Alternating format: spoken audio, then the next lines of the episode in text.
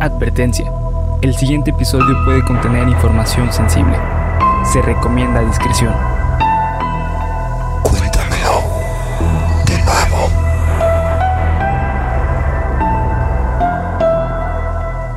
Geek Supremos presenta Cuéntamelo de nuevo, el podcast en el cual su anfitrión y servidor César Briseño los llevará a ustedes y a mi amigo y compañero Bernardo Herrera. por un viaje a lo desconocido, lo absurdo, lo aterrador y lo increíble como de que nos pusimos de acuerdo, ¿verdad? Ay, Así es. Nos vestimos igual, nos pusimos de acuerdo. No, no. Bueno, más o menos, güey. Es que tenemos pantalón de mezclilla, pero Sí, sí. uno es más clarito. Nos- es que nos conocemos de eso mucho, güey. Nos pusimos de acuerdo. Recibimos el memo. Exactamente. Bienvenidas, queridas amigas, bienvenidos, queridos amigos, bienvenides, queridas amigues, a este su podcast favorito de misterio que una semana más viene pitando fuerte y esta semana pasaron muchas cosas de las que quiero hablar. Vámonos rapidito y tendido con las redes sociales que eh, están aquí abajo en la descripción, como todas las semanas. Bernacho es un community manager formidable y siempre las trae al tiro. Así que aquí abajo en las redes sociales eh, la diversión continúa después de que ustedes ven este video. O antes, no sé, el internet es atemporal. Es temporal, sí, sí. Es atemporal. Eh, y de entrada quiero decirles, la siguiente semana eh, sí, sí estuve leyendo todos sus mensajes, sí, sí lo vi, hasta lo compartí en Twitter. La siguiente semana vamos a hablar del caso de Junko Furuta. Así que eh, prepárense, investiguen lo que quieran para que se arme bien el debate. Si lo leí, si vi lo que está pasando con las, este, las redes sociales de su supuesto asesino, las supuestas redes sociales porque No se sabe. no se sabe aún, según yo, a fecha de que grabamos este video, que es este domingo. ¿Qué? Préndete, pinche reloj. Domingo 5 de marzo.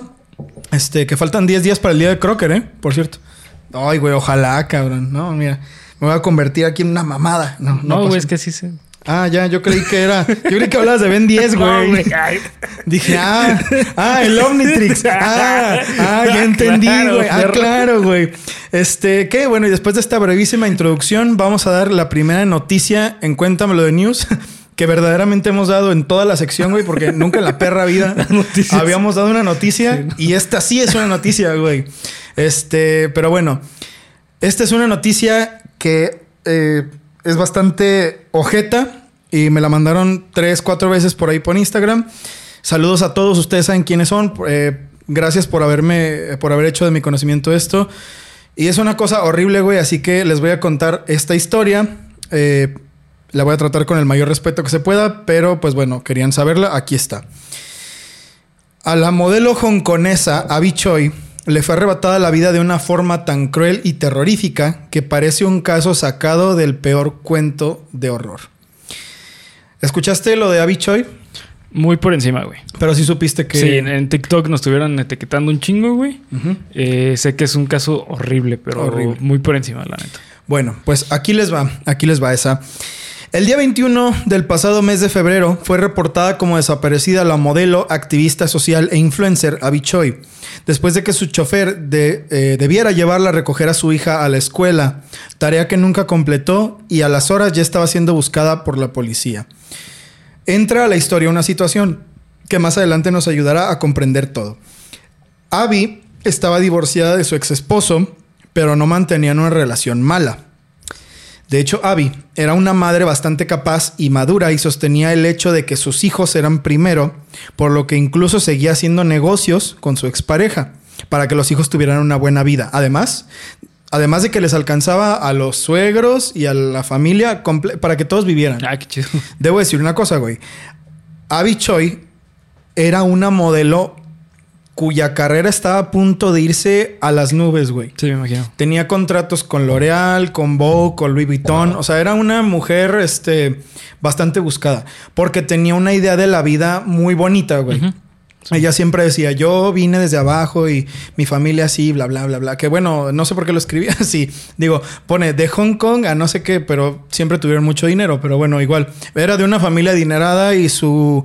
eh, con esta eh, facilidad, con esta... Con este regalo de la vida, ella pudo dedicarse al modelaje desde muy joven, Ya. cosa que hacía muy bien y alentaba a las personas a que siguieran sus sueños.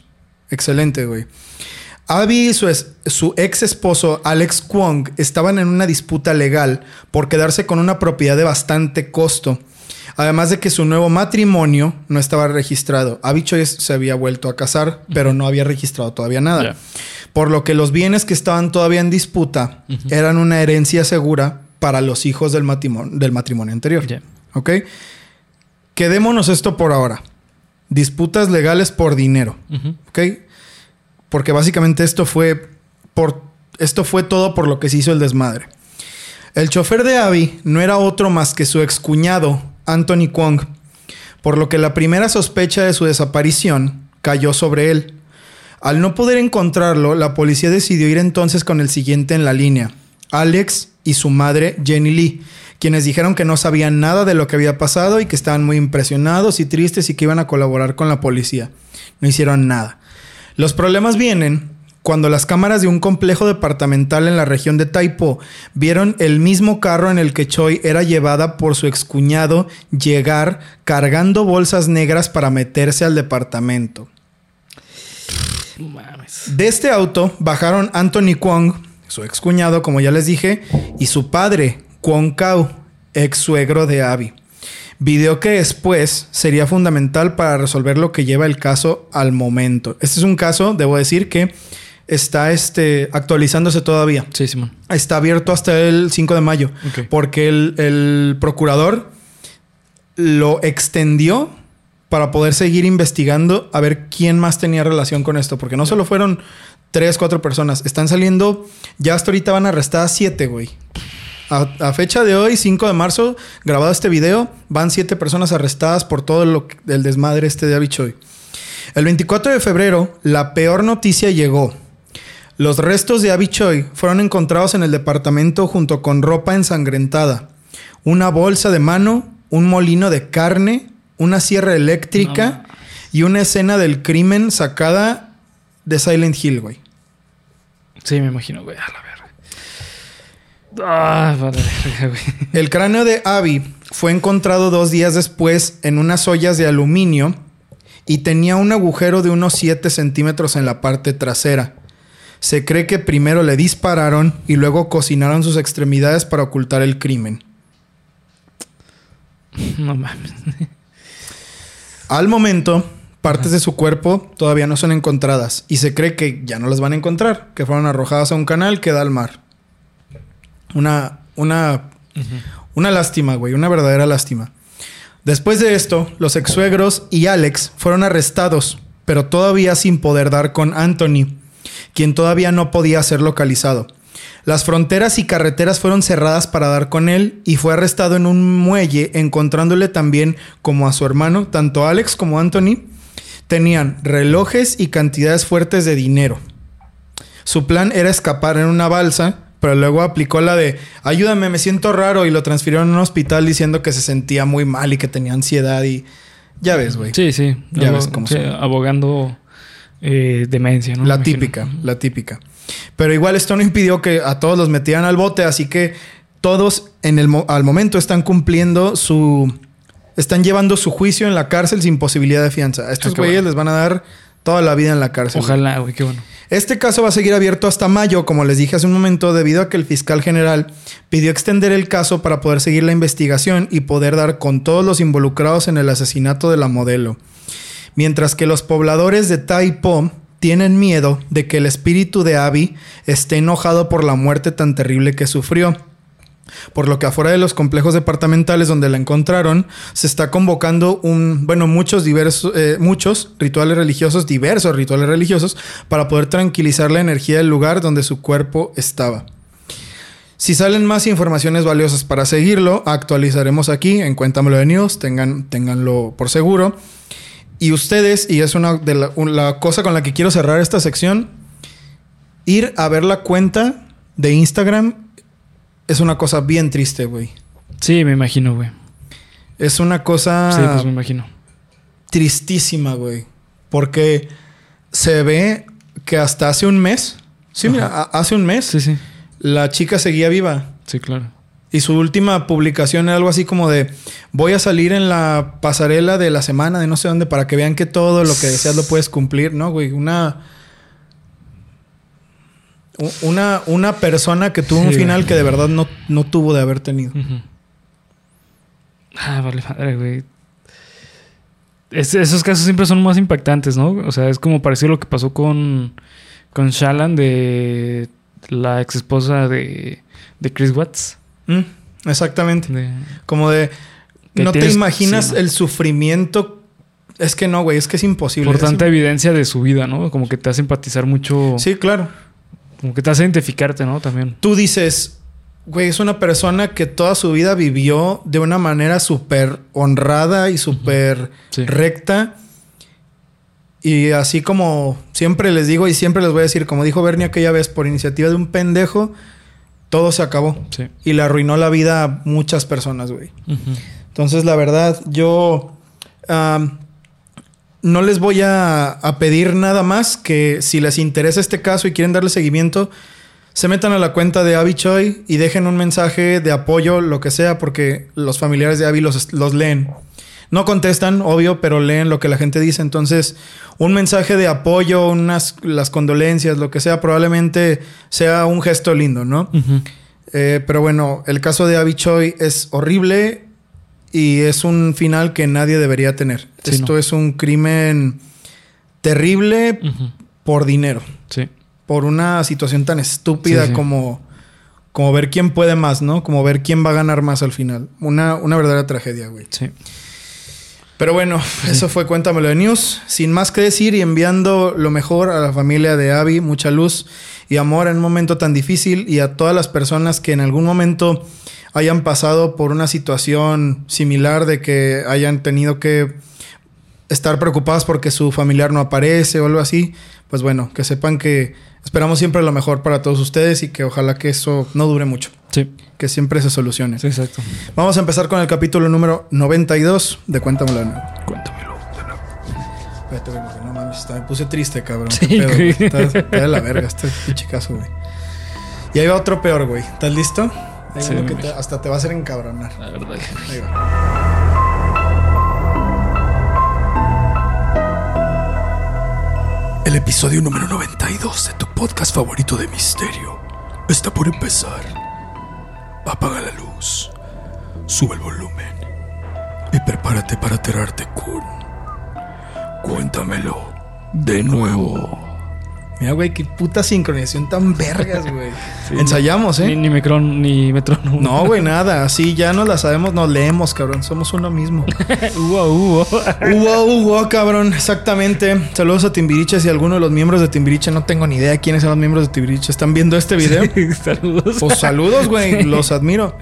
No sé quiénes sean, pero los admiro. Este episodio, este episodio venía guardándolo para un momento especial. Pero la verdad es que me lo sacaron de la bolsa de los temas, pero a putazos, Bernie. Así, a pulso me lo sacaron, güey. Oye, ya hablaron de la niña Paulette. ah, sí, Oye, güey. ya hablaron de la niña Paulette. Ya Oye, sé por qué te quieren imputar, güey. Tráiganse el caso de la niña Sí, Paulette. Cabrón. A putazos me Sí, lo sacaron, sí, ¿eh, Bernie? Y ¿saben qué, gente? Tienen razón. Ya nos habíamos tardado en traer este caso. Así que no voy a mandar un solo saludo porque decir que recibí 30 mensajes de esto Sí, eso es poco. es poco, güey. Sí. Saludos a, A todos, todos a todas. a todas las personas que me mandaron mensaje pidiéndome que hablara de este caso. Todos y cada uno de estos contribuyen, eh, perdón, todos y cada uno de ustedes contribuyen a que estos casos se hagan. Así que quiero recordarles, como siempre, este, si tienen temas, si conocen algún tema del que no hayamos hablado, mándenmelo, mándenmelo, mándenos a las redes sociales de Geek Supremos que están aquí abajo en cada, digo, no, eso es, eso es lo de todos los capítulos, en cada una de ellas no. Estamos como Geek Supremos en cada una de ellas. Sí. Ahí mándenlos.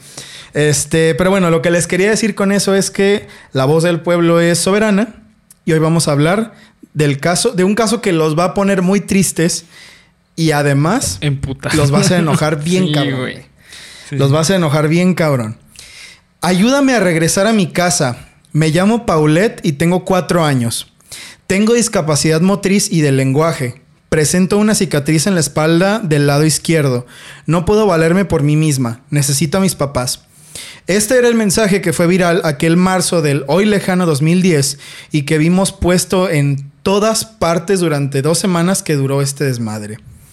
Bernie el otro día dijo que aquí en México es común que la policía, por mal manejo de las escenas del crimen, haga que los casos policíacos no se resuelvan. Que se compliquen. O que se compliquen, como cabrón. Sí, 10 sí. veces más Sí, de exactamente, güey. Y en este caso, no solo, este caso no solo es irresoluble al día de hoy, sino que es una cuestión en la que seguro, segurísimo, la policía tuvo que ver. Y más que la policía, güey, El gobierno. sí, güey. sí, nos vamos a ir hasta allá. Sí, sí. Y tristemente, los mismos padres de Paulette Sí. Guevara. Esto, esto es una locura, amigos. ¿eh? Esto es un caso bien fuerte, güey.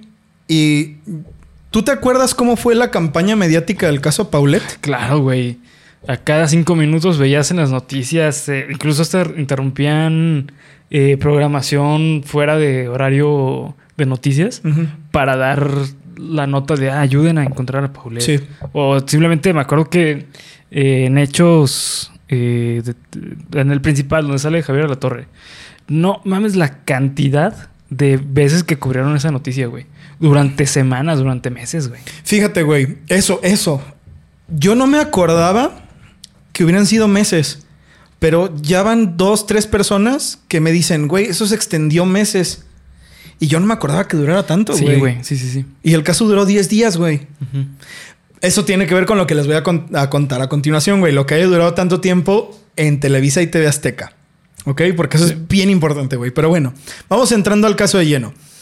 Paulette Guevara Fara tenía cuatro años al momento de su desaparición. Nació el 20 de julio del 2005 en el seno de una familia muy adinerada. Hija de Lisette Fara y Mauricio Guevara, ella padecía de deficiencia motriz y trastorno del lenguaje que le impedían hacer ciertas cosas por ella misma. Por lo cual tenía su eh, tenía, no, más bien, dos nanas la tenían a su cuidado. Erika y Marta Casimiro, hermanas que trabajaban para la adinerada pareja cuidando las necesidades básicas de Paulette, ya que ellos dos trabajaban mucho.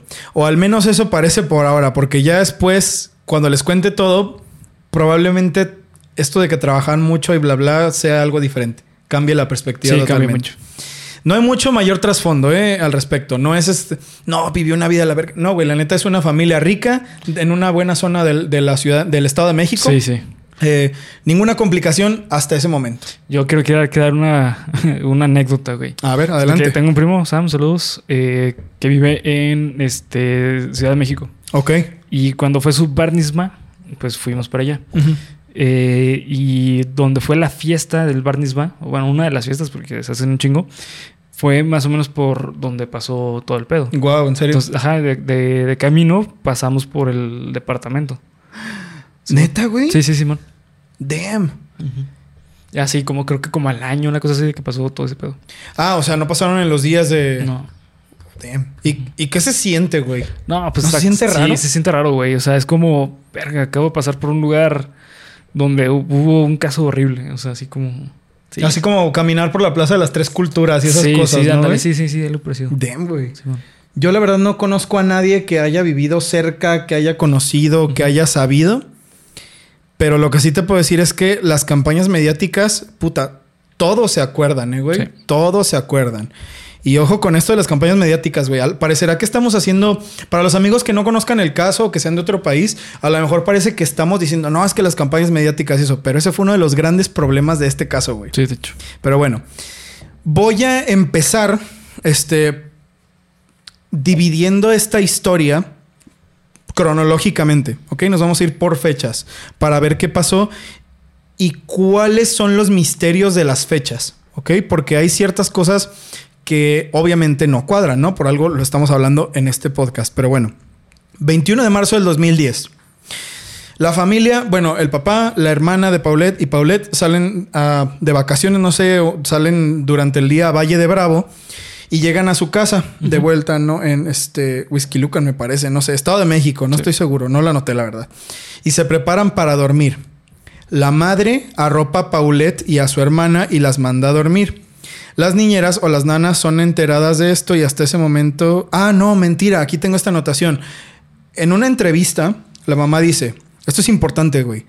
No, este, llego a la casa, veo que la nana la está arropando. Le digo, ah, no te preocupes, yo le sigo, las dos la arropamos juntas. Le doy su beso de buenas noches, le doy la bendición y me voy. ¿Ok? La última persona que vio a Paulette fue su mamá. ¿De acuerdo? Y la nana la vio también, viva. ¿Ok? Esto es importante. Nada raro con esto. 22 de marzo, lunes de ir a la escuela. Erika va a Erika, la nana, va a despertar a Paulette como es habitual para poder llevarla a la escuela. Pero cuando entra a su cuarto se da cuenta de que no está. La niñera se saca un poco de pedo y la empieza a buscar en el cuarto y en otras partes de la casa antes de molestar a los señores de la casa. Declara Erika para los programas de televisión locales de ese entonces, cito textualmente, a la primera persona que yo aviso es al papá, enseguida a la mamá, y bueno, pues realmente su reacción de ellos fue como prácticamente sin importancia, creyendo que la niña pudiera estar en algún lugar o qué sé yo, dijo Erika. Cito textualmente de nuevo. Le digo, es que no está, le dice al papá, es que no está. Y en ese momento él me dice, pues pregúntale a la señora. Yo la despierto. Después de tres veces de llamarla, aproximadamente, ella se despierta. Y lo único que me dice es, ¿cómo que no está? Pues no sé, checa ahí en los juegos. Cuando yo regreso después de haber dado ese recorrido por la parte de afuera, pues veo a la señora sentada tomando su café con un cigarro y al papá pues a un lado por ahí buscando, abriendo el closet y demás. Sí. Aquí tan rápido, güey, a las horas, a los minutos de no saber dónde está la niña, es que las cosas empiezan a poner raras, güey. Quiero hacer un paréntesis. Obviamente que en una situación de estas hay que mantener la calma.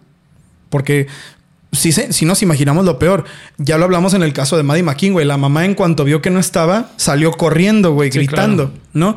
Pero digo, comprendo que no todas las personas funcionan igual y entiendo que hayan querido mantener la calma. Por eso no se me hace algo... Pues bueno, no se pusieron así, no se sacaron de pedo. Pero las niñeras sí estaban preocupadas, güey. Sí. Y bueno, tiene, tenía discapacidad motriz, ¿no? Eh, a mí me hace súper raro, güey, que le digan, ah, ve a buscar a los juegos. Ah, mira, güey, yo no había pensado en eso. Una Tienes toda niña la razón. con discapacidad motriz, digo, no, no sé qué nivel tenía la discapacidad, güey. No podía mover. La, eh, la mamá dice, cojea, no, no se mueve rápido, bla, bla. No, no tiene la mano izquierda bien, etcétera. Buen punto, eh, güey. Muy buen punto. ¿Qué, qué iba a hacer la niña en los juegos? ¿Cómo se iba a salir ella sola de la casa, no? Exacto, güey. ¿Cuántos años tenía? ¿Cinco años? Cuatro, güey. Cuatro años. Era una niña, era una bebé. pequeña, güey. era una bebé. Se da aviso a la policía de la localidad y para la noche ya había comenzado la búsqueda. Lo primero que se hace es buscar en todo el complejo habitacional a través de las cámaras de seguridad, pues se supone que ella no podría salir por sus propios medios, ya que no podía ni siquiera vestirse sola. Por lo que el hecho de que no aparezca en ninguna parte, ni dentro ni afuera de la casa, ya empieza a ser muy extraño. Se revisan las ventanas, se revisan las puertas, el portón eléctrico de la sección del edificio. Nada inusual, güey. Na- no había nada movido de robo, no había eh, ningún indicio de violencia, nada roto, ¿sabes? O sea, nada estaba forzado. Sí, claro. ¿Dónde estaba la niña? Si nadie se había metido, si las cámaras no captaron nada, Sí, Simón. ¿Qué pasó con la niña? No estaba. 25 de marzo. Arlette Farah, tía de la niña, empieza a subir las imágenes a redes sociales y empieza la búsqueda masiva en un par de horas a Facebook. De esto sí me acuerdo, güey. Sí. De esto sí que me acuerdo. Me acuerdo de esas imágenes rojas que tenían la foto de Pauleta a la izquierda y que traían todo el texto Todo el ese. texto, Simón. Además de que la policía también había emitido una alerta de desaparición. Aquí es donde empieza otro problema de este caso y lo hablamos otra vez con Maggie McKean y ese es el problema de la viralidad. Sí. Sí, la desinformación. ¿Cuál es? Es ya, güey, ya sí. El problema de la viralidad es la desinformación, güey. desinformación. Que empezaron a salir un chingo de. No, es que yo la tengo. Sí. Es que yo la tengo secuestrada. Es que yo la vi. Es que yo la vi salir. Es que se la llevó una señora. Es que fíjate que esto, pero dame, dame mil pesos y te digo más. También Sí, sí. Gran problema de esto fue la, la misma sociedad, güey, la neta. La Sí, misma gente claro. que se quiso pasar de verga con la mamá, eh, aprovechándose de que era un momento sensible. Sí, sí. Sensible, porque ya después van a ver. Pero bueno, el problema de un caso tan grande como este es la misma viralidad. No, no sirvió de mucho, pero bueno. 28 de marzo. Ese domingo comenzaron las entrevistas con los medios en donde los padres salían pidiendo ayuda para encontrar a Paulette. Posteriormente se empezaron a, rep- a repartir volantes con la leyenda que les leí al principio del caso, perdón voy a eructar a lo mejor, y además de que se mandaron a colgar cientos de mantas en la ciudad y además se colocaron anuncios espectaculares. ¿Tú te acuerdas de haber visto alguna publicidad en la calle o algo Sí. así de, de Paulette? Ah, bueno, aquí no recuerdo tanto, güey. No, ¿verdad? Aquí no, llegó ninguna. No, no, no fue tan así, güey. Pero sí me acuerdo haber visto en noticias y todo ese pedo la cantidad absurda de, de, de información de más, güey. O sea, yo recuerdo haber visto, eh, pues básicamente todos los noticiarios hablaban de eso. Todos, o sea, todos. Y era así como que la nota principal durante semanas, güey. Claro. Sí. Se hizo el especial de Paulette, yo me acuerdo, güey. sí, es un especial. De te, te buscamos, te encontramos, no sé cómo se llamaba, güey, el Sí. especial ese de- que era Televisa. güey, Televisa, sí. Que aparecían los programas matutinos Sí, y que era un especial de no, pobrecita. Y que salía la mamá de Paulette sí. hablando. Que ya después van a ver por qué eso Sí. no está chido. El tonito en que lo dijimos. Sí, sí, sí, sí. sí, sí. Pero bueno. Eh, se empezaron a repartir volantes bla, bla, y además se colocaron anuncios espectaculares. Existe esta entrevista de Milenio en la que se dicen cosas que me suenan bastante extrañas. Esta entrevista se las voy a dejar en Twitter, güey. Porque es el primer punto de contradicciones cabronas. Es una entrevista que está subida, el, el- o sea, la fecha del video es primero de abril del 2010. Sí. Les dije que era 28 de marzo. Probablemente la entrevista es de este día. La transmitieron a lo mejor el día siguiente porque era parte del noticiario, eh, noticiero matutino de Milenio, ¿no? En- de la Ciudad de México.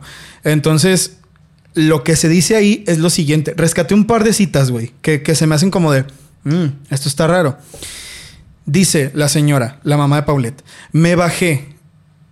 No, qué pendejo. Me bajé a buscar abajo de la cama. Todos los cuartos y pues no aparecía la niña. ¿Ok? Me bajé a buscar abajo de la cama y no aparecía la niña. ¿Ok? Guarden esto, güey. Además de que hay algo bien culero que la gente menciona, güey. Y veo varios de esos que ponen el segundo, que tal segundo tal, y todos ponen, güey, qué, qué asco ver que la doña se expresa así de la niña y qué mala onda ver que habla así de ella. Cito textualmente. Y se los voy a decir más o menos con el tonito con el que lo dijo, güey.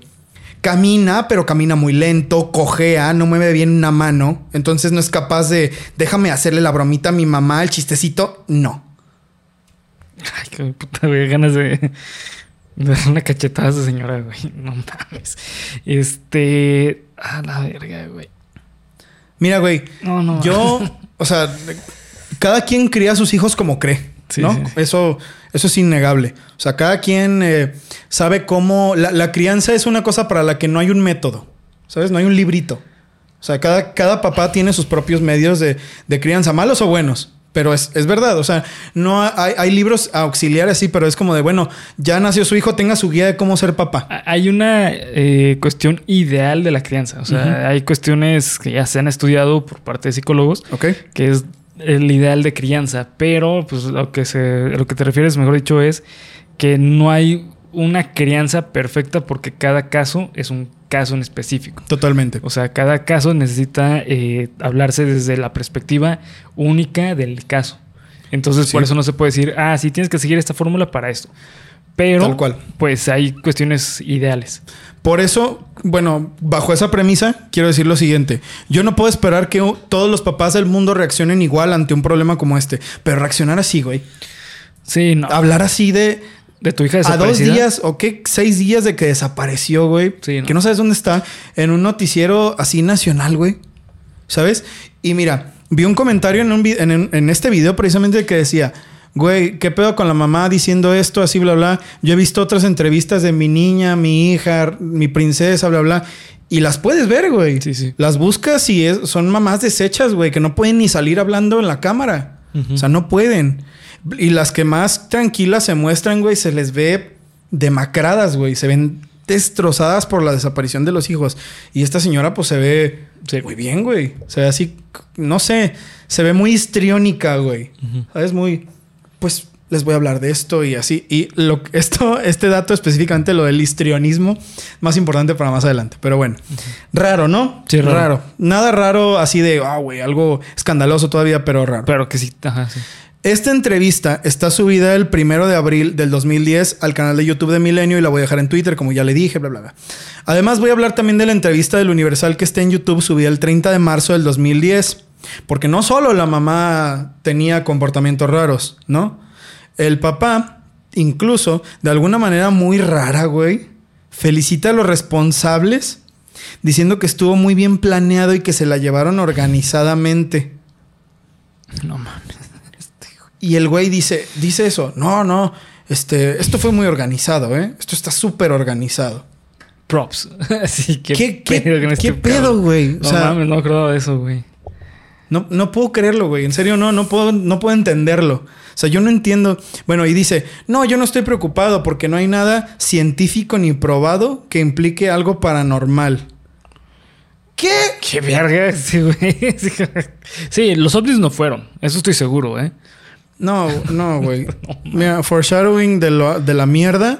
Está esta entrevista, este detrás de cámaras, en el que la mamá dice: Pues yo estoy llegando a la conclusión, ¿sabes qué? De que los ovnis se la llevaron. No mames. No mames, güey. En serio. Sí, ¿Qué pedo? cabrón, ¿Qué no pedo? mames. ¿Qué pedo? Continúa, güey. Además de que. además de que todo el tiempo, güey, se refieren a Paulette como esa niña. Sí. Esa niña va a aparecer. Esa niña, la vamos a encontrar. Esa niña va a volver. Esa niña, güey. Eso también se me hace importante para lo que viene. Yo no me referiría a mi hija desaparecida como esa niña. ¿A qué te suena esa niña, güey? ¿A que no es de ellos? No eso. Algo parecido. Que es algo ajeno a ellos, güey. Mm. Algo ajeno a ellos. Es esa niña, o sea, no es mi hija, no es Paulette, es esa niña, o sea, es algo ajeno a la familia. ajeno. ¿Adoptada? No necesariamente adoptada. Ahorita- Cuida- Ah, bueno, ahorita- bueno, sigamos, sigamos, sigamos. Porque hay, hay varias cosas, ¿eh, güey? A Esto nomás, vamos empezando, güey. Sí, sí, sí, sí. Durante los siguientes días, los padres fueron llevados al ministerio porque se empezó a notar que habían muchas inconsistencias en lo que estaban diciendo. Oh, sorpresa. Además de que también se señaló a las niñeras como posibles responsables de la desaparición de Paulette. Cito al procurador de, eh, general del, del Edomex de ese tiempo, Alberto Basbas. Cada uno de ellos, Se llamaba. Basbas, tal cual. Pinche. pinche- No de ese, güey. Sí, güey. Era un güey así como que, como Armando Mendoza, güey. Se parecía. ¿Te acuerdas del de Betty la Fea, güey? Ah, Pues se dio cuenta que era igualito este Ay, güey. Cada uno de ellos, en determinado momento, ha falseado su declaración, lo cual ha dificultado conocer la verdad de los hechos y esclarecer una firma, una firme, supongo que decía, línea de investigación.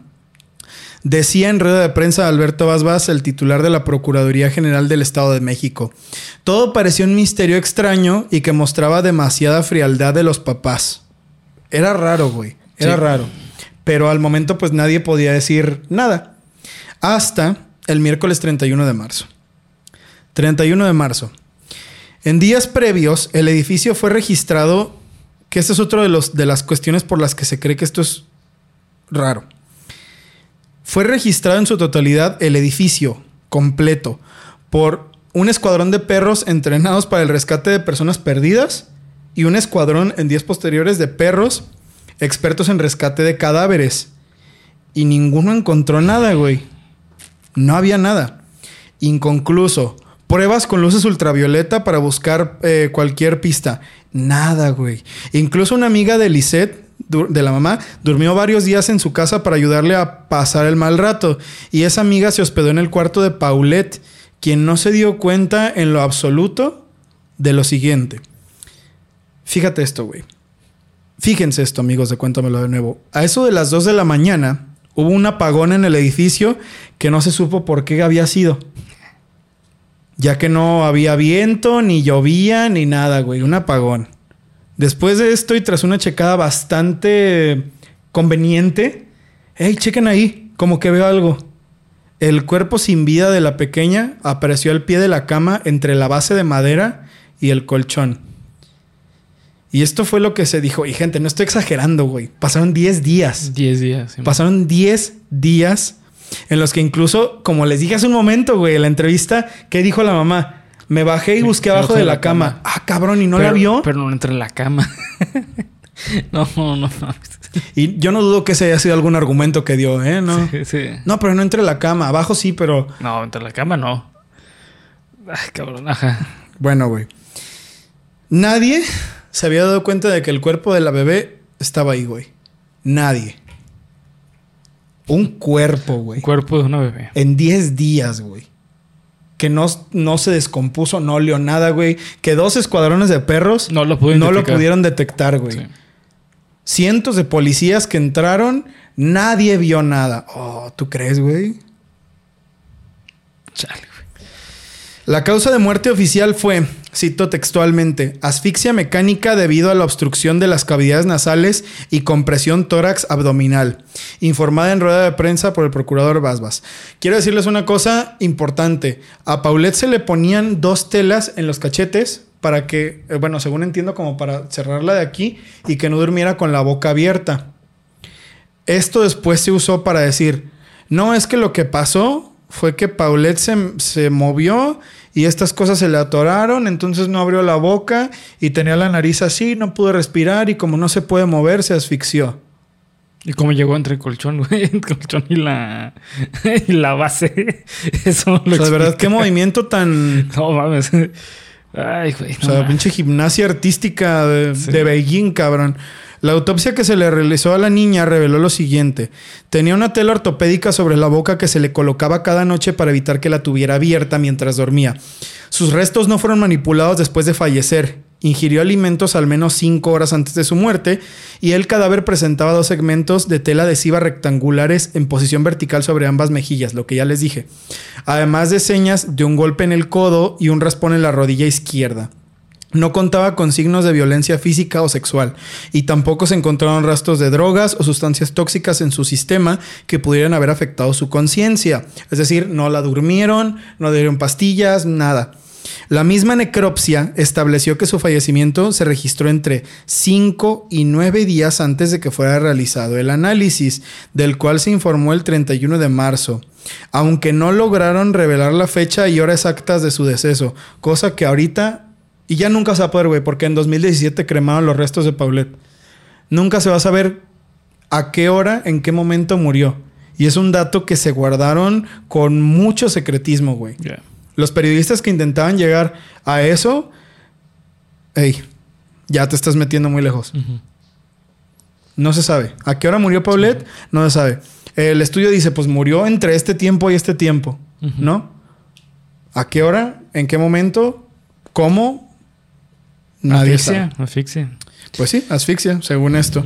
Y la conclusión fue que Paulette, por sus propios medios, cito textualmente, esto dice en el informe, se movió en la cama y accidentalmente cayó de cabeza en un, es- en un espacio al pie de esta, donde murió asfixiada y permaneció durante nueve días sin ser notada por las cientos de personas que entraron en su cuarto.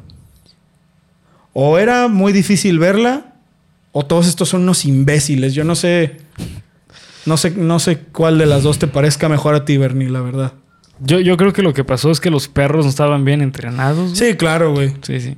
Los perros, este, eran, eran noobs, eran noobs, eran, eran. Eran Sí, nuevos, apenas habían llegado. Era su, era su primer día. Era su primer día. y, Sí, y güey. todos. Su Sí, primer día. Eran 17 perros que era su primer día, Es de los primer 17 día. perros. Sí, así como de, oye, vas a resolver el caso más cabrón de desaparición de México. Ah, güey, manda los que acaban de llegar. No, no la van a hacer, a lo mejor muy bien, pero no hay pedo, no. No, güey, date. Sí, es que es mi primer día. Es que es mi primer día. Ah, ok. Básicamente, güey, ¿no? Sí. Básicamente. Homero Simpson, una vez real. más, una vez más en la vida real. Ok, estos son los hechos.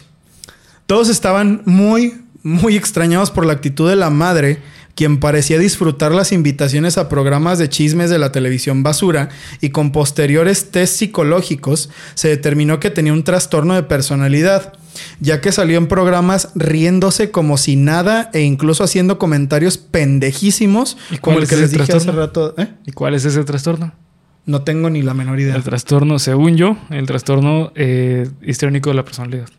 A ver, ilústranos. El trastorno histriónico de la personalidad es la persona que eh, mm, suele tener problemas como para mostrar realmente las emociones en el momento adecuado. Ok. O sea, tipo eso, o sea, va a entrevistas sobre su hija y se pone a chismear y se pone a reír, güey, cuando es algo de la muerte de su hija. Claro. Y vuelvo a lo mismo. Expresiones muy exageradas también, güey. Sí, ¿no? Como para el momento de, oye, o exageradas en general. O sea, son personas que son muy así para Sí, afuera sí. y la madre. Ah, ok. Porque lo que la gente dice es que, güey, pasó una semana. Después le cayó una noticia de la verga a la mamá y la señora como si nada, güey. ¿Sabes? O sea, yendo así a Venga la Alegría y esos programas, güey, ventaneando a la puta madre. Y hablando así de, ay, no, sí, qué buena onda. Incluso, como les dije, estos comentarios de, es que yo de verdad estoy empezando a creer que se la llevaron los ovnis. Y otro que dice, están los de los de hoy o no sé quiénes son, güey, la verdad, mentiría. Los no de sé. ayer. No, no, güey, o sea, hay un- los del programa hoy. Ah. Hay- bueno, es que ni siquiera sé, güey, un programa de chismes matutino de esos de de la televisión Sí, los abierta. basuras. eh, en el que le dice la reportera, usted agarra el micrófono así. Ay, y así, y así está bien, y así me veo bien. Sí. Y le dice la doña, ay, pero podemos ensayar poquito lo que voy a decir. Y la reportera así como, sí, claro, vamos a ensayar. A ver, dígame. Y, y ahí cortan, güey. O sea, es como de, Sí, qué pedo. güey. ¿qué pedo con O sea, la señora, Como que güey? ensayar lo que vas a decir sobre tu hija. O sea, como de, quiero verme espléndida, güey. Quiero verme fabulosa. Como de, güey, no sé. Eso no solo hace que todo México se encabronara, güey. Sino que todos empezaron a ver que algo estaba pasando ahí. ¿No? Eso no estaba bien, güey. Algo raro estaba pasando. Sin embargo, su padre tampoco se salvó de la crítica, pues las cosas lejos de unir a la familia empezaron uno de los circos mediáticos más lamentables, güey. Más lamentables que ha visto la televisión mexicana. Yo, Sí. creo, que el, yo creo que el mayor, güey. bueno, no, no, sé, güey, no podría está decirte. difícil, sí, al menos en esa época, güey. Eh, eh, sí, de la época el peor, güey. 4 de mayo. Se deja en libertad a las niñeras. Que, uy, güey, que déjame hablar de las niñeras. Sí, güey. Las niñeras las sufrieron cabrones, Cabrón. güey. Sí, eran las principales sospechosas en, en los medios. Todo, todo el mundo decía, ah, es que fue- fueron las niñeras. Sí. Sí, sí. Y tú las puedes ver en los programas Preocupadas realmente. llorando, güey, Sí, sí. preocupadas. O De hecho, de toda la familia, Sí. toda, güey. Ni siquiera la hermana. Hecho, ni la hermana, güey. no, no. Nadie estaba así preocupada, preocupado por Paulette más que las niñeras. Tal cual. Eso, eso es, güey. Tú ves las entrevistas a las niñeras y dices, güey, esta persona no está mintiendo. Sí, no. Esta persona no está actuando. Esta persona está diciendo la verdad que no tiene absolutamente nada que ver con este caso, güey. Nada. y, y lo puedes ver, güey. O sea, Sí, sí. es no es tan fácil saber cuando alguien te está mintiendo, güey, porque hay gente que lo hace muy bien. Pero sí puedes ver cuando alguien de verdad. está sufriendo. güey. Cuando dice la verdad, yo creo que cuando dice la verdad es como indiscutible que, ¿sabes? O sea, Y estas señoras, bueno, estas chicas en ese entonces, ahorita ya pues son señoras, güey, han pasado ya sí. ya, 10 años, 10 años. ¿qué? 12 años, 13 años, pues ya una va Sí, para ya. 45 y la otra va para 41, creo. Este, bueno, el punto es que en ese entonces las chicas estaban muy Sí, muy preocupado. muy preocupadas. Pero en cuanto a los programas de chismes y los noticieros abordaron a los padres, estos empezaron a culpar el uno al otro, diciendo que la contraparte había tenido la culpa. De hecho, güey, yo no lo he leído, pero hay un libro del periodista Martín Moreno que se llama Paulette, lo que no se dijo, y saca testimonios de los padres donde se echan la culpa a algo más, incluso que ellos mismos, güey. A un tercero, a algo. Escucha esto, güey. El papá dice, sí, yo sé dónde se encuentra Paulette y solamente se los diré si me ayudan para que yo no tenga ningún problema con la justicia. Tengo el temor de hablar e irme a la cárcel. pesos, me voy a aventar del bungee. ¿va? Ok. Ok. Mientras que Lisette declara, dijo, eso lo dijo Mauricio, y Lisette dice, yo sé dónde está Paulette y también sé quiénes la desaparecieron. Fue mi esposo Mauricio. Sí, eso, sí me acuerdo que era muy sonado. Muy, muy sonado. Pues es que, es que este fue el boom del, del desmadre. Sí. El- la pelea entre los papás de Paulette. Y esto, yo creo que todos los que vimos este caso en su momento, de esto sí que nos acordamos, güey. Sí. Porque yo me acuerdo que esto era súper sonado. Esto fue lo que estuvo meses dando vuelta en la tele, güey. Sí, exacto. El chisme, la declaración de tal que ahora el papá dijo esto y salieron estas declaraciones a la luz y de eso sí que me acuerdo, güey. Sí, sí, también. Y te voy a decir una cosa, güey. Para mí, eso es lo más mierda de este caso, en Sí. parte. Porque la niña, la muerte de la niña no, no tiene ninguna, ningún perdón, güey, ni ningún punto de comparación. Pero el hecho de que todos estuvieran tan volcados en. Ay, es que a ver qué dijo. Ay, es que el chisme. Y que fueran así de. No, yo la apoyo a ella, yo la apoyo. Güey, los dos son una mierda de padres, güey. Sí. O sea, yo no sé cómo lograron meterle eso tan cabrón a la gente para. O sea, les metieron el circo, güey. Sí, tal totalmente. cual. Sí, sí, sí. O sea, se lo, se lo tragaron completo, güey. Totalmente. Y de una forma bien lamentable. Bien lamentable, güey, sí. Bien lamentable por medio de la muerte de una... De una, menor. de una bebé, güey. Sí, sí. Pero, pero no acaba ahí, güey. Aquí es donde empieza la teoría de conspiración.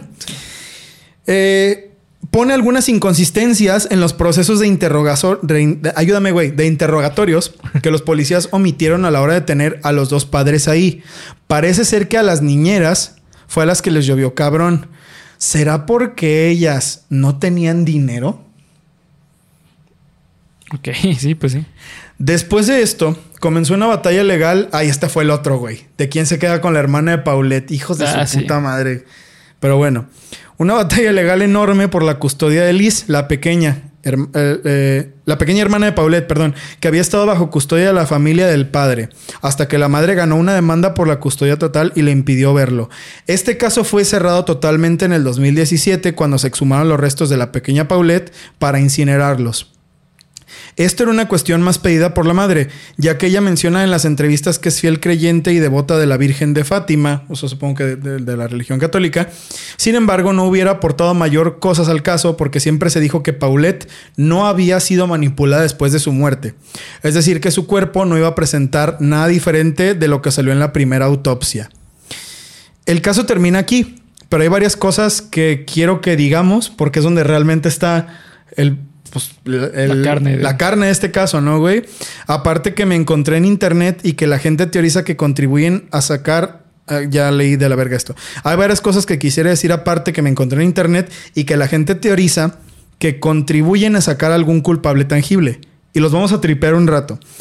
Los vamos a tripear todos juntos un rato, güey. Así que quiero leer aquí abajo sus teorías de qué fue lo que le pasó a Paulette, güey. Porque parece que hay teorías como Sí, como... como, como cabezas, güey. Ajá. No, cada quien tiene una teoría. Ahí va. Y a lo mejor tú te acordarás de alguna, Bernie. Yo me acuerdo que está, está, durante este, este proceso, uno de los chismes más sonados era lo de unas fotos de la señora que salió en fiestas. ¿Te acuerdas de eso? Unas fotos que salieron como a las tres semanas de lo del- de que se reveló la muerte de Paulette. y Sí, ya eso. me acuerdo, sí. Que salía como en un antro y no sé sí, qué como pedo. en fiestas de... El Curnia, ¿no? Como- Ajá. Y se empezó a decir que la señora le era infiel al, al vato. Algo, sí, ¿No? A Mauricio. Entonces, el chiste de esto, o sea, una de las teorías que encontré en internet, que es un comentario enorme de YouTube, en uno de los videos que tenía así mil me gusta, güey, era de, no, lo que pasa es que Lisette le era, le era infiel a Mauricio y los dos ya no se soportaban, güey, se odiaban. Cosa que es bastante lógica por lo que pasó después. Entonces lo que hicieron fue decir, pues sabes qué, vamos a mandarnos a la chingada, ¿qué hacemos? Este, pues quién se queda, y esto va a sonar horrible, gente, pero yo tengo mis sospechas de que esto sí fue así, por cómo la, la mamá se expresaba de ella. ¿Quién se queda con la niña? No, pues no. así, así. ¿Y quién se queda con Paulette? Pues Yo tú. No, yo no. No, yo no. ¿Y qué hacemos? Pues hay que matarla. Y cobramos el seguro. Sí, tiene mucho sentido. Esta Es- fue una de las cosas. Es justamente lo que te decía, güey. O sea, la manera en que se expresaban de la niña, de esa niña, es una manera de, de alejar la realidad. O sea, al final y al cabo lo que estás diciendo es que esa niña no es tu hija porque es esa niña. Claro. Entonces, eso para mí tiene una connotación, pero enorme, güey. Así gigante de que para ellos Pauleta era una carga. Sí, era una cosa, güey. Era una cosa, o sea, no era, no era su hija, era una Una carga, Una güey, tal cosa, cual. algo- algo- una Mejor carga no se de la pudo haber dicho, ¿no? Y esto es una cosa que apoya mucha gente, güey. Y además también hay que tener en cuenta, güey, que ellos venían como de abolengo, güey. Sí, claro. Entonces, eh, tener un, un hijo, una hija en la condición de Paulette es muy mal visto, güey. Por sociedad tan pendeja como este tipo de, de familias. Es cierto. Tienes razón en eso. Y mira, güey. A mí no... Esta es la teoría que menos me gusta, güey, porque me da mucha tristeza, güey. Pero yo siento que esta es la que fue. Sí, yo creo que sí. Pero bueno, vamos a hablar de otra cosa. Antes de, de concluir las, las teorías, güey, porque faltan un chingo. Esta nomás es una. Está esta entrevista en la que la mamá sale doblando la ropa, ¿no? Ah, sí, cierto. Y agarra una pijama que tiene unos flamingos. la agarra, la pone ahí, ¿no? Cuando Paulette había desaparecido. Y está la famosa foto esa que le tomaron arriba al cadáver. Y está usando esa pijama. Todos usando su pijama. Si la niña desapareció, ¿cómo apareció con la misma ropa? Y aquí se dice algo importante, cabrón, pues tenía dos pijamas, güey. ¿Tú crees que alguien tan pudiente Va a tener dos va a tener dos pijamas iguales? Sí, no mames, no, güey. No, no mames. Así, de, No, ay, es que que están de están oferta, mija. güey. No, güey. claro que no, güey. no. Por Sí, supuesto que no, güey. Antes de tú ves a una persona, antes de que tú veas a una persona de esas de, de alta alcurnia comprar en rebajas, güey, regresa Jesucristo, güey. Sí. No, o sea, no, eso es imposible, güey. Eso es imposible. Y esa, ese argumento de no, es que seguro tenía dos pijamas iguales. Yo la verdad no lo creo, güey. De verdad que no lo creo. Sí, tampoco. Y me hace pensar que los papás sabían qué pedo. Los papás sabían qué iba a pasar. Los papás la mataron. No sé, güey. Eso no lo puedo decir. Porque, bueno, güey, también... pues oh, y esto, esto me lleva a lo mismo de, de- de la pijama. Imaginemos, vamos a teorizarlo un momento.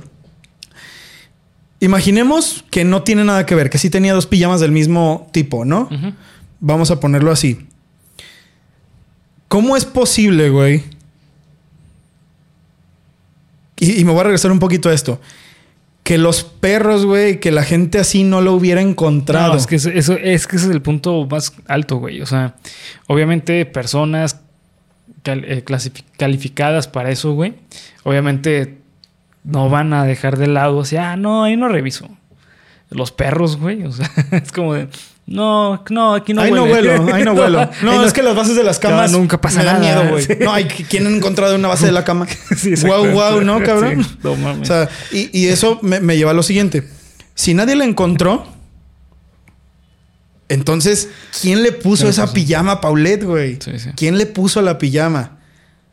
¿No? O sea, ¿quién le puso esa ropita, güey? Las personas que montaron toda esta pendejada. O sea, sus papás. O sea, sus papás. Porque acuérdense, güey. Hubo un apagón y de pronto apareció el cuerpo.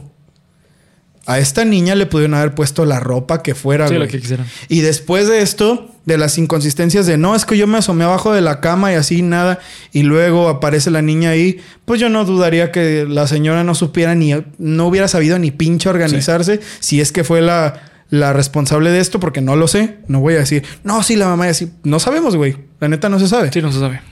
Pero bueno, más este sugestivo no puede ser, güey. Está exacto. claro, Sí, ¿no? está Lo que claro. pasó. Esa es una de las otras teorías.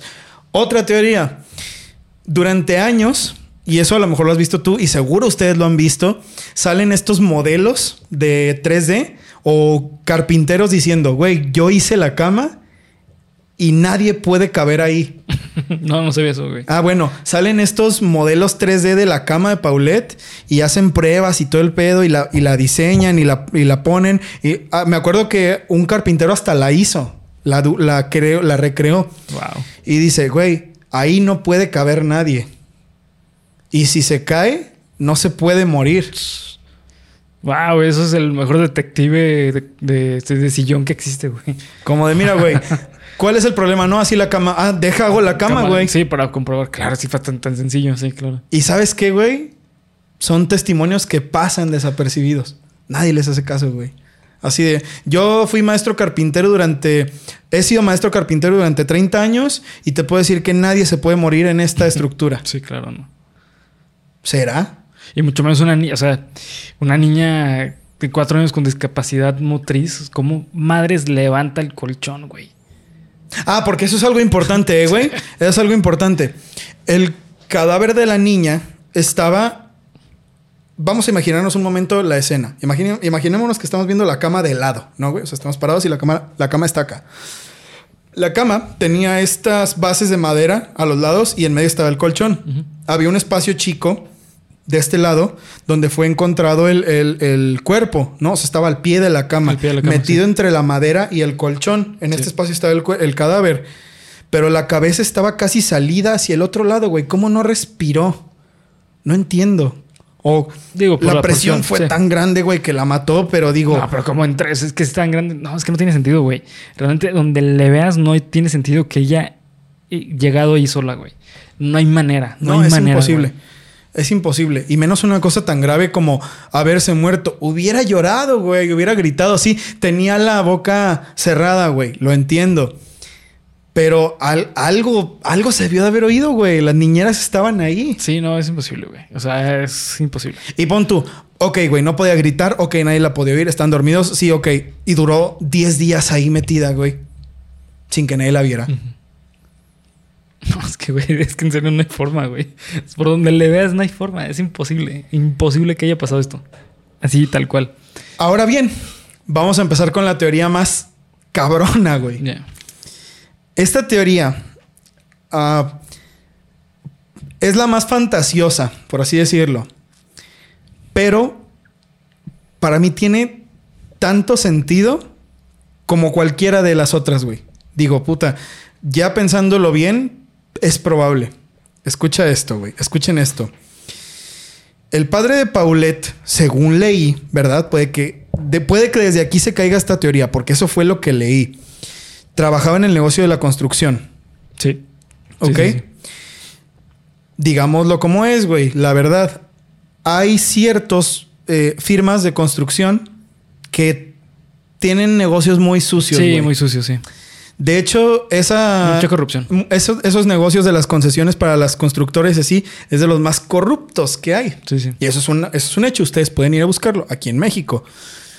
Lo que se cree fue que estos padres, de alguna forma accidental, mataron a la niña o no accidental. Entonces, lo que pasó fue que el procurador empezó a investigar y a ver, ok, esto no fue un accidente, así, así, así, así. Sin embargo, como el padre tenía poder y dinero, porque era una familia de, de Sí, de clase alcurnia. social alta, les digo, fueron protegidos por nada más y nada menos que el gobernador Ay, del Estado de. México. ¿Quién crees tú que era el gobernador del Estado de México?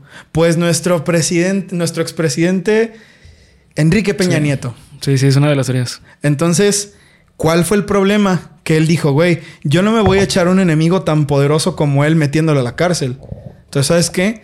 Todos vamos a decir que fue un, accidente. Oiga, señor, pero no, no, es un accidente. Y el procurador, oye, pero claramente, ¿cómo vas a decir que no, no, no, es un accidente? Y tú vas a renunciar. Y el procurador renunció, güey. Ya. Ok. Renunció el 24 de mayo, una cosa así. Y dijo, no, güey, la neta, si, si yo no resolví este caso y este...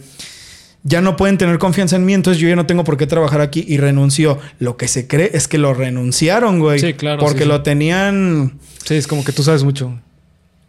Exactamente. Sí, claro. Entonces, mira, güey, se cree que este problema de la niña Paulette involucró un accidente que fue tapado por los altos mandos porque la persona en cuestión que iba a ser afectada tenía mucho poder económico. Sí. Y eso no le convenía al Estado de México. Ni le convenía a Peña porque, bueno, güey, según se dice, ¿verdad? Yo no... Estos son teorías, güey. Sí, ya estaba seleccionado. Estaba seleccionado para ser el presidente, güey. Entonces, ¿cómo en el Estado de México iba a haber un desmadre tan grande? No, güey, fue un accidente. Oiga, pero el cuerpo no estaba ahí, un No, apagón y de pronto apareció. Güey, fue un accidente. Claramente, ahí fue- lo dice la apagón. autopsia. Sí, sí. ¿Crees tú? Sí, totalmente. ¿Sí? Yo, yo, de hecho, yo voy más por allá, güey. ¿En serio, güey? Sí, yo voy más por allá. Sí, yo, yo, yo voy a, a- por, por los hechos, o sea, de la manera en que los papás se expresaban de la niña, todo el pedo familiar que había, la dinámica que tenían tan pinche rara, eh, y aparte la situación ac- eh, de ese momento de México y todo, para mí va ahí, güey. Va a esa teoría. Damn, güey. Que es la más loca y culera Por y... algo tan mediático, güey. Ah, claro, debo decir una cosa también. Existe esto llamado la ley Televisa, que bueno, es, es una cosa que es un... Que los mexicanos conocemos muy bien. Sí, eh, es, es como un secreto a voces, ¿no? Sí. La ley Televisa, hasta donde sé, güey, y lo que pude investigar, amigos, si me estoy equivocando, por favor, corríjanme, por favor, por favor se los digo. Eh, dice que la, la televisión tiene el poder de decir qué es y qué no es, Sí. ¿no? Entonces, en este momento, la ley Televisa 2 entró. Porque fue cuando se dijo, no, güey, lo de Paulette fue un Fue un accidente. accidente. Güey, pero tienes todas estas pruebas, todas estas incongruencias. No, No, los fue reportes un dicen. sí. ajá. ¿A qué no viste el noticiero de ayer? Fue un accidente. Una- sí. ¿Será, güey? Porque Televisa es una cadena que estaba en ese entonces Muy fuerte, güey. muy fuerte. Fueron los últimos años del- de, Sí. la, de la televisión mexicana Sí, grande, Fueron ¿no? como los últimos cinco años, ¿no? Ah, Como por ahí del 2013, 2014, Fue que fue cuando- cuando ya empezó a bajar, pero en ese entonces pues todavía era una empresa al servicio, pues a lo mejor del PRI, güey, si quieres decirlo, ¿no? Sí, sí. Que era el, el partido político de- del expresidente Peña Nieto. No lo sé, güey, la verdad no lo sé, yo no digo que esto sea así, pero pues Ya, eh, para mí va por ahí, güey. O sea, la neta para mí es eso. El- fue un- algo tan mediático, pero tan mediático, que fue muy fácil el, cambiar el todo. cambiar todo, güey. Sí, y mucha gente se quedó con eso, de hecho. No, pues es que ya dijeron que fue un accidente. No, pues ya págale. Ah, pero se empezaron a mentar la madre. A ver, préndele, a ver qué onda con el chisme. Y ya, güey, cambiaron todo el, eh, pendejos, el- la niña, por el, el- no, que tú y que tú, y, ¿sabes? O sea, Hay muy que rap- bailar. Muy rápido, Sí, güey. demasiado, güey. Muy rápido. Y eso es, yo creo que eso es lo peor de este caso, güey. Sí, para mí también, güey. Eso es lo peor, peor, peor, más peor, peor de este caso, güey. La facilidad con la que Manipulan la con la que información. manipularon la información, sí. Sí, güey. Porque la niña. Y mira, güey, te voy a decir una cosa. Cuando estaba haciendo el guion, pues ves las fotos de la niña y los videos y te da tanta tristeza, Sí, güey. Sí, sí, te da da mucha- tanta tristeza. Y aparte, bueno, lo, lo más triste, güey, es que era una niña que tuvo la mala suerte de haber nacido en una familia tan retrógrada, güey. Ese fue el problema. O sea, es, mejor dicho, es lo más triste del caso. Es una niña que obviamente ella nunca decidió nacer con esas, esas discapacidades, esa condición con la que nació, pero nació en una familia donde no supieron valorar lo que ella era, güey. Sí, es, es muy triste. Y aparte, últimamente, te- no sé si te has vis- visto, güey, pero está como de, de moda, bueno, una moda, como que estuvo en tendencia, mejor dicho, eh, hace unos meses o semanas, la mamá empezó a salir en redes, güey. Porque la hija, La hija grande. la, la hija grande, pues ya tiene veintitantos años, una cosa así, güey. Y pues obviamente utiliza redes sociales. Entonces, como cualquier adolescente, adulta, joven, utiliza las redes sociales para mostrar su vida a día. Claro, Y en ese día a día, pues está su mamá. claro. Entonces le llueve, le cabrón. Llueve, güey, o le llovió, porque no me acuerdo si creo que tuvo que cerrar La cerró. redes. Sí, una cosa así, güey. Es que mira, güey, por ejemplo, yo hay otra, es que también quiero aclarar una cosa, amigas, amigos, amigues. Es importante decir que el hecho de que todos estén volcados sobre la mamá no quiere decir que el papá no sea culpable. Sí, no. Al contrario, yo siento que en la muerte de la niña tuvo que ver más el jefe que la, que la jefa. Estoy seguro, güey. Sí, yo- sí. Estoy segurísimo. Sí, por la posición económica que tenía. Claro. Pero la mamá es que no mames, güey. Es que No, en serio es que con no sus ayudó, decisiones. sí, no. Supe y leí por ahí, no sé en qué año exactamente, lo leí y hasta vi la entrevista. La señora, güey, dijo que estaba exigiendo una indemnización por daño a su persona, ¿no? Del gobierno. ¿Y qué pedía? Pues bueno, güey, a lo mejor pedía una disculpa pública. Claro. No, güey. Pedía 147 millones de pesos en guaruras que cada cinco años se le comprara una camioneta blindada del año nueva, porque no podía salir a la calle por, por el acoso, que se le reubicara en Estados Unidos en casas de 2 millones de dólares, en dos casas, para su hija y para ella, y que si no hacían esto, que ella iba a demandar. ¿A quién, güey? ¿Y sabes qué pasó? Sí. Nada, güey. No, pues qué, güey. ¿Qué iba a pasar, güey? no. O sea, yo no sé qué. Yo no sé qué, qué tiene en la cabeza esta doña, güey. Y el hecho de que la gente, como empecé diciendo, esté tan volcada sobre la señora, no es machismo, ni es No, este, no, un este. Ay, es que porque es mujer. No, güey. Es que de verdad la señora no, no tiene ni, ni, ni cómo defenderla, güey. Es que, ¿sabes qué? Creo que fue lo que pasó, güey. Creo que el papá estuvo menos presente en todo el pedo mediático como la, la señora, güey. Tal cual. Sí. Que Lo dije, a la señora como que le gustaba mucho el Sí, pedo salir que en las cámaras y, ay, sí, Sí, la fama y la verga. Mírenme, aquí estoy. Y lo sigue haciendo. Sí. Y el don no. Que el, quien haya tenido más o menos culpa, no lo sé. Yo estoy seguro de que dentro de la muerte de la niña, más tuvo que ver el, el papá que la mamá. Pero en todas las demás cagadas, Pues la mamá fue la que. Que digo, también hay que tener eh, en cuenta que se supone que la última que tuvo contacto con Paulette fue la mamá, güey. Tal cual. Entonces también es como, pues, ¿qué onda? ¿Por qué ella y desapareció, sabes? De hecho, eh, hace tiempo había leído, güey, que, se- que lo que se cree que pasó es que la, que, que la mamá mató a Paulette en un arranque de ira, güey, hacia Paulette. Y entonces la fue a esconder a, a, a la, a la azotea del edificio y ahí la tenía como escondida, güey. Y fue cuando, pues ahí sí entró el poder del papá, güey, para poder arreglar todo el pedo mediático. Claro. O mejor dicho, por medio del medio mediático. No lo dudaría ni tantito, güey. Sí, sí. Por todo lo que ya les dijimos, que ya está más repetirlo, dudo muchísimo, güey, que Paulette haya terminado como terminó por lo que se dice. Sí, claro. Lo dudo, lo dudo muchísimo. Este, yo definitivamente creo que los culpables son los papás, Sí, definitivamente. Protegidos por el Estado, también lo creo. Sí. Todo disfrazado por los medios, eso ni siquiera es que lo crea o no, es que eso fue así. Y no es la primera vez que lo vemos. Sí, no. no. También lo vimos aquel 2017 con todo el puto desmadre ese de la niña Frida Sofía, Sí. que fue lo mismo de Timmy O'Toole y ay, el niño que se cayó en el pinche en el pozo, sí, güey. Que, era un pinche circote de una niña Sí. que nunca existió nomás para que Televisa subiera los ratings, sí, sí. ¿sabes? Sí, sí. Lo vimos también aquel, bueno, eso es una Los Media de México, no sé si exista con aquel, hoy fue un día soleado, tú sabes, del 2 de, del 2 de octubre, que fue lo que, se, lo que Sí. decía Sabludowski en aquel programa de, de- Sí, de- de- ah, no creo que de sí. noticias. Ya sabes que cuando estaba pasando toda esa mamada, lo que él dijo fue, hoy fue un día soleado. Y empezó a hablar de, la- de las noticias sin decir lo que había pasado. Sí. Se cree, eso no se sabe si es cierto. Es una lost media, como dije. Pero el poder que tenía, eh, no sé si todavía lo tenga. O lo que pasó en 2006 en Monterrey con eh, el asesinato en los cumbres. En, en los cumbres. Ah, claro, güey. En las cumbres, perdón. Sí, sí, sí, sí. Sí. Eso, eso también fue otra, güey. También se va a venir. Te tiene que venir un episodio ese Sí, también. está- ese tema está bien. Y no, güey. Y mira, vamos a hablar de para el que, que para mí es el peor, güey. La guardería ABC, güey. Sí, también es ah, otro muy buen ejemplo. La sí. guardería ABC esa de verdad ni la voltearon a ver, güey. Sí, no.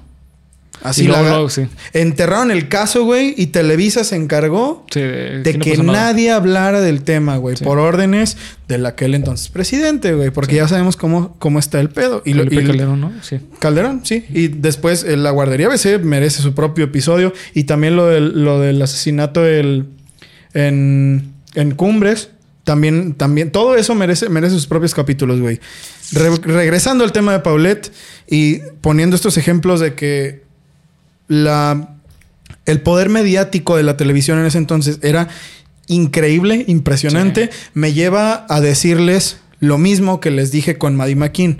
No crean todo lo que ven en internet Y mucho Pues- menos en televisión. y mucho menos en la televisión, güey. O sea, ahorita, ahorita ya no Sí. es tan fuerte, güey. Ahorita ya casi nadie ve la tele, pero pues todavía todas esas este, esferas mediáticas Sí. de, de- de los altos mandos, pues ahí siguen, güey. No, Sí. no va a ser como, bueno, ya no tenemos negocio, a retirarnos. No, han buscado la forma de emigrar a internet. Cuestionen todo lo que vean, güey. No, no se traguen todas estas cosas, güey, como en su momento dejaron pasar la muerte de una niña inocente para enriquecer una campaña que le daba mucho dinero a unas cuantas personas, güey. Sí, exactamente. ¿Sabes? Es una tragedia que nunca debió de haber sido así. Y es una tristeza total, güey. Este caso no hace nada más que hacerte ver cómo es que en su momento Sí, funcionaba, funcionaba la sociedad mexicana, güey. sí, exactamente. No dudo que haya progreso. Yo siento que ahorita, pues, siguen pasando cosas malas, güey. sí, no voy a decir que no, pero hay más conciencia. Pues sí, es, es como lo que mucho, mucho estamos como abogando, ¿no? Que esperamos que al fin y al cabo, a lo mejor no hay tanto progreso, pero a lo mejor individualmente sí hay. Claro, hay conciencia. Hay gente que es más, este, eh, que cuestionan más, que se dan cuenta más de, bueno, las cosas así como me las están dando, ¿serán o no serán? Sí. Y Eso es lo que yo invito a hacer con este caso, güey, porque otra cosa, otra cosa no se puede hacer. Sí, no. Y nunca se va a poder y es una, es una cuestión que probablemente pues ya no vaya a tener resolución. Nos vamos a tener que quedar con lo que nos dieron porque en su momento eso fue lo que había. Sí, exacto. Eso fue lo que había. Pero bueno, queridos amigos de Cuéntamelo de nuevo, este fue su capítulo número 92. Esperamos que les haya, eh, pues no gustado, güey. ¿qué puedo decir? Sí, que se hayan enojado. Que se hayan... eh, Enojado con nosotros. que sí, que se hayan enojado, güey, que hayan aprendido, Sí, que hayan aprendido eh, los pormenores sobre este caso. Hay más información, por supuesto, ustedes tienen todas las fuentes, tienen una biblioteca increíble que es el Internet para informarse. Hay un libro que ya les dije, les voy a recordar el autor.